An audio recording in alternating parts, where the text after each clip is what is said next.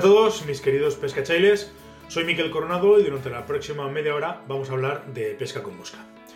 Viendo un poco los comentarios y las reacciones que suscitó el vídeo que le dediqué hace un par de programas, o tres, no recuerdo bien, al tema de la selectividad de la trucha y que os dejo eh, en este banner que sale aquí para que el que lo quiera ver o lo quiera volver a ver o no lo haya visto y quiera, y quiera entender un poco de qué va toda esta historia.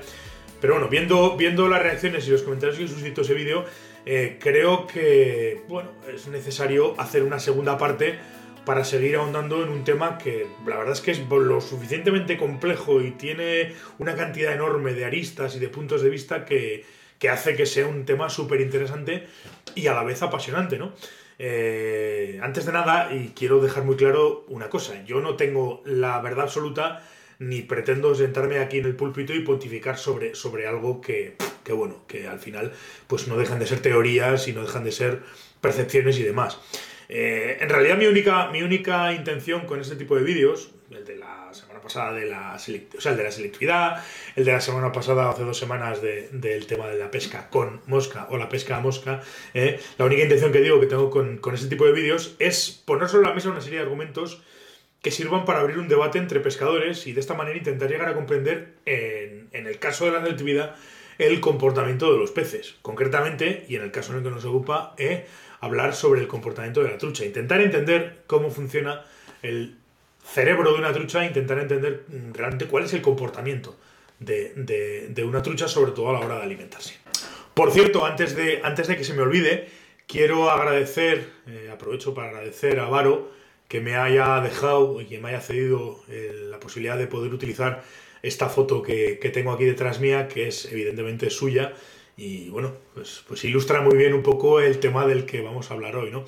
Eh, quiero deciros que si no lo conocéis, si no conocéis a Varo y no conocéis su trabajo, pues pasaos por su web, por focusonthefly.com, que vais a quedar gratísimamente sorprendidos. Así que lo dicho, muchas gracias Varo y seguimos en contacto. Pero antes de meternos eh, otra vez en el tema de la selectividad, eh, quiero comentaros que si queréis colaborar con el canal y os gustan los contenidos que, estoy creando, eh, podéis contribuir comprando materiales o lo que necesitéis en waterpeople.com barra tienda. De esta manera, pues oye, si necesitáis equiparos una caña, un carrete, hilos, línea, etcétera, etcétera, etcétera, o si os apetece llevar cualquier producto de merchandising de, mi marca, de waterpeople.com, pues lo podéis hacer lo podéis hacer a través de la web comprando el material correspondiente y así yo puedo pues, pues seguir haciendo todo este tipo de contenidos.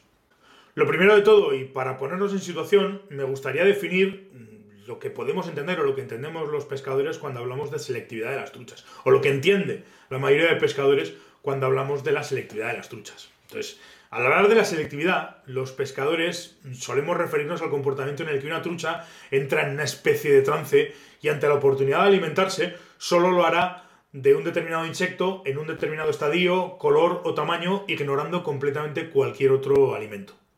En el vídeo anterior, que vuelvo a deciros que os dejo aquí arriba por si no lo habéis visto, traté de explicar este comportamiento o traté de intentar mm, entender ese comportamiento, sí, explicarlo, realmente la palabra explicar, que ese comportamiento no tiene que ver con el tamaño, con el estadio, con el color, sino que tiene que ver eh, con, un, con una teoría sobre la que se habla del grado de alerta en el que puede estar una trucha que se está alimentando. Lo que pasa es que, mm, digamos que cometí un error simplificándolo tanto. En realidad, este es un asunto en el que hay muchísimos más factores que influyen en esta ecuación.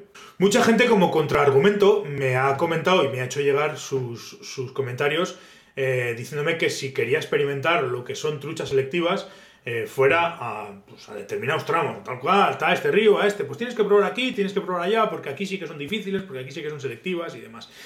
Lo primero, trucha difícil no, no, no tiene por qué significar trucha selectiva. Trucha difícil puede ser una, una trucha, puede estar, puede ser muy difícil porque esté en una situación en la que, por ejemplo, pues, pues las corrientes hagan que sea difícil presentar a la mosca, porque esté en una postura en la que te esté muy protegida y no sea, y no sea fácil volver a presentar la mosca. Hay múltiples factores, pero bueno, en el caso concreto de decir es que aquí en estas truchas, que son muy difíciles, que las tienes comiendo y demás, este contraargumento famoso de, los ríos o de los tramos concretos, yo creo que, hay varios factores que también son muy importantes y que tenemos que tener en cuenta. El primero, y es un factor además creo que bastante determinante, es la alta presión de pesca. Generalmente esos tramos en los que la gente habla de truchas súper selectivas suelen ser tramos con una muy alta presión de pesca. Entonces, claro, entre eso, entre que hay mucha presión de pesca, muchos pescadores y todo el mundo está paseándose por el río, por la orilla, y oño, una trucha le pongo, y paso yo, y pasa el otro, y pasa el otro, y todo el mundo pone sus moscas y demás, pues evidentemente las truchas adquieren un comportamiento distinto. Es decir, cuando saben que pasa alguien, porque al final los peces aprenden, esto es inevitable, y, además es indudable, los peces aprenden. Entonces, en el momento en el que un pez ve que continuamente eh, está pasando gente y, está, y están haciéndole una serie de. pasándole moscas y esas moscas cuando la muerdes pincha, pues, pues la trucha aprende. Y ese aprendizaje hace que sea más difícil de pescar. Pero vamos, esto no lo, hoy, hoy por hoy no lo puede dudar nadie. La presión hace que los peces cambien el comportamiento. No es una cuestión de selectividad, es una cuestión de supervivencia. Tenemos que tener en cuenta además que generalmente en esos tramos, eh, en esos tramos en los que se suele hablar, o en esos ríos en los que se suele hablar, eh, estamos hablando casi siempre, casi siempre, no digo siempre y no digo todas, pero hay muchas veces que coincide que estos tramos donde las truchas son particularmente difíciles eh, eh, suelen ser truchas que están repobladas. Y entonces tenemos que tener en cuenta que evidentemente el comportamiento de una trucha repoblada y el comportamiento de una trucha salvaje son radicalmente distintos, no tiene nada que ver. No tiene absolutamente nada que ver. Las truchas, las truchas salvajes están acostumbradas a buscarse la vida para comer y las truchas eh, repobladas, pues esa, esa costumbre no la tienen. Pues muchas veces están acostumbradas al, señor que les echa el pienso, entonces los comportamientos son completamente distintos. Las moscas son completamente distintas, que se, suelen utilizar, etcétera, etcétera, etcétera. Eso hay que tenerlo muy en cuenta. Y además, eh, puede que incluso llegue a coincidir el caso, y ahora que estamos de cara al invierno, eh, eh, suele pasar que, que, las truchas repobladas o esos tramos de alta presión de pesca son tramos o escenarios en las que las truchas que, hemos repoblado son, que están repobladas son truchas arcoíris. Con lo cual, pues esto del comportamiento ya cambia radicalmente y no tiene absolutamente nada que ver. Quiere decir, ¿hay tramos de, río muy difíciles? Sí, por supuestísimo que sí. Lo que pasa es que no tiene que ver, entiendo yo, pienso yo, que no tiene que ver con que una trucha eh, sea selectiva, sino tiene que ver muchas veces con el tipo de escenario, otras muchas veces con el comportamiento, o sea, con, con la presión de pesca, con la alta presión de pesca, y otras muchas veces, pues, pues con que son truchas que sus comportamientos son diferentes porque son truchas que están allí por, por siembra, ¿no? Porque las han repoblado. Entonces, eh, bueno, se trata, ya digo, trato de explicar un poco eh, o intentar contrarreplicar a esa contrarreplica que me decíais de, ese tipo de tramos. Hay otro contraargumento muy habitual que, mucha gente utiliza, que es el que me dice este de, Oye, pues si no existe la selectividad, si tú dices que eso de la selectividad no existe, pon una mosca en un 12 con un hilo del 0,16 en medio de una eclosión de caenis y, pesca todo el año con la misma mosca. Pues hombre, eh, esa teoría o esa historia de, en una eclosión como la que sea, o en medio de, una badina de Lesla pescando con ignitas, de repente plantar un tricóptero o plantar una cosa que no tiene nada que ver con lo que están comiendo los peces, pues es una, es una cosa que a veces funciona y otras no funciona. Es curioso porque para explicar todo esto existe una teoría que se llama la teoría de la barrita de chocolate, que viene a decir que en medio de una eclosión masiva de un determinado insecto y con truchas cebándose de manera regular, es factible y es posible que si presentamos algo que sea más grande, más apetitoso y que al pez le reporte más calorías que lo que está comiendo en ese momento, lo tome sin pensárselo dos veces. Dicho de otra manera, la trucha está comiendo y está pensando, dice, bueno, esto de los canapés está muy bien, eh, estos canapés están riquísimos, pero ya, dejamos los entrantes, oye, por ahí baja un chulotón, me lo voy a comer. Probablemente eh, la selectividad como comportamiento, eh, como comportamiento del pez, tenga mucho que ver con este concepto de las calorías y el esfuerzo que tiene que hacer para alimentarse. En realidad, todos los animales del planeta nos regimos por la ley del mínimo esfuerzo que consiste en que ante varias posibilidades que se nos plantean, la mejor opción siempre es la que implique el menor gasto de energía. Esto no significa no hacer absolutamente nada, significa que tenemos que actuar de forma mucho más eficiente. Las truchas son consumadas especialistas en aplicar esta ley cuando están alimentándose, y es por ello que cualquier cosa que suponga un gasto de energía extra a la hora de comer, lo más probable es que ni siquiera se lo lleguen a plantear. Vamos a poner un ejemplo. Suponemos que tenemos, llegamos a una, postura y tenemos una trucha que está puesta ¿eh? en, la postura, en el cebadero, y le está llegando por la corriente continuamente eh, alimento. La trucha simplemente tiene que hacer un gasto mínimo, que en este caso sería eh, sacar la boca y comer lo que le está llegando. Vamos a suponer que cada una de las moscas que le deriva o que le baja le supone un ingreso de 5 calorías cada vez que, cada vez que le, viene una mosca y se la come son 5 calorías que, le aporta, que ingresa.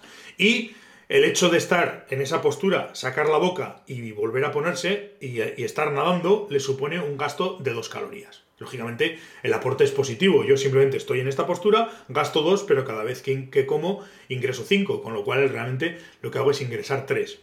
Claro, eh, ¿Qué es lo que pasaría si en esta posición está la trucha y en vez de bajarle las moscas así y hacer simplemente sacar la boca, de repente le viene una mosca por aquí? Le viene una mosca por aquí. Y tiene que desplazarse, comer y volver al sitio. Supongamos que las moscas es la misma que la que está comiendo. El, el ingreso son 5, pero el hecho de venir aquí, subir y volver hace que gaste, digamos, 4. Entonces, los dos que gasta estando aquí más los cuatro que gasta moviéndose y volviendo, hace que el gasto sea superior al ingreso. Si ingresa 5 y gasta 2 más 4 son 6, por tanto, por mucho que si, estuviese continuamente haciendo ese gasto, se moriría de inanición, porque gastaría más de lo que, de lo que, de lo que ingresa. Por lo tanto, esa trucha no se va a desplazar a comer esa, esa, esa mosca. ¿Qué pasa? Que si estoy yo pescando y en vez de ponerle la mosca aquí, se la pongo aquí y ella hace ese cálculo, es que ni va a mirar mi mosca, ni la va a mirar. Es que está selectiva. No, simplemente lo que ha pasado es que en vez de ponerle la mosca aquí, yo se la he puesto aquí. Por tanto, eh, eh, lógicamente, pues no, no, va, no va a desplazarse. Ahora bien, si lo que baja por aquí, en vez de ser suponerle un, un ingreso de 5, le supone un ingreso de 10 y haga hasta 6, lógicamente sí va a ir a comérselo. Quiero decir, eh, como, he dicho antes, en este aspecto del gasto de, la ley del mínimo esfuerzo, del ingreso de calorías, del gasto de calorías, las truchas son consumadas especialistas. Las truchas, sobre todo las salvajes. Es decir, las que están acostumbradas a todo este tipo de historias. Entonces, es un hablamos de cálculos, en realidad no es un cálculo, en realidad es, es una cuestión prácticamente innata que lo hacen por, por, simplemente por cuestión, pero, pero bueno, se trata de explicar un poco el tema este. Entonces, mm, con el ejemplo mismo a decir que en esta situación, en una situación en la que hemos dicho que está la, trucha alimentándose, volviendo un poco al tema, ya que me he ido por los cerros de Úbeda un poquito, ¿eh? si yo tengo un pez que está comiendo y en una situación como esta el gasto calórico es mayor que el aporte que le va a dar lo, que, lo, que, lo que va a comer, pues hombre, directamente despreciará lo que sea que le presentemos, bien porque lo que le presentamos le aporta menos calorías, bien porque el desplazamiento aumenta el coste de, esas calorías. Decir, creo que, creo que se entiende eh, lo, que, lo que quiero decir. Entonces, ya no solamente estamos hablando de que la trucha tenga, esté en un grado mayor, esté en un grado menor, tenga un comportamiento tal y que cual, sino que puramente a la hora de comer, ella, su única, su única, eh, su único interés cuando está alimentándose es ingerir más calorías de las que gasta. Entonces, Sabiendo eso, pues a lo mejor podemos plantearnos en un momento determinado una determinada postura, un determinado pez, una determinada situación en la que podemos eh, hacer que, la trucha tome nuestra mosca, que en el fondo es lo que a nosotros nos interesa, ¿no? Eso viene a ser así. Realmente me parece mucho más interesante de cara a intentar explicar este fenómeno de la selectividad. Eh, me parece mucho más interesante hacerlo a través de este tipo de teorías, los grados de alerta, la ley del mínimo esfuerzo y todo esto así. Me parece mucho más interesante que reducir toda esta historia a si la mosca es verde, roja, eh, de este tamaño o de este otro. Una de las cosas que hace de la pesca de mosca una actividad tan absolutamente fascinante es que no hay verdades absolutas, ni nadie tenemos el secreto para pescar más y mejor. Esta es una actividad maravillosa donde el viaje, considero yo, creo, entiendo que el viaje es muchísimo más interesante que el destino al que nos dirigimos. Intentar entender el porqué de las cosas, vivir en un continuo aprendizaje, hace, como ya he dicho en alguna otra ocasión, que seamos mejores pescadores o que, o que queramos ser mejores pescadores. Y con estos vídeos esa es mi intención, hacerme preguntas para ser mejor pescador. Muchísimas gracias a todos por estar al otro lado y por haber llegado hasta aquí, hasta el final del vídeo. Si os ha gustado, pues eh, podéis darme un like y suscribiros al canal o hacer comentarios si estáis haciéndolo a través de YouTube, a través del vídeo de YouTube. Si habéis escuchado el podcast en vez de haber visto el vídeo, pues también podéis dejar vuestros likes, reseñas y comentarios en la plataforma correspondiente en la que hayáis escuchado el, el podcast.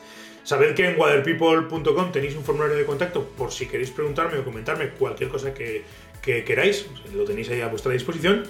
Y poco más que deciros, nos volvemos a escuchar el próximo, escuchar o ver el próximo martes aquí en Weather People. Hasta entonces, portaos bien y sed buenos.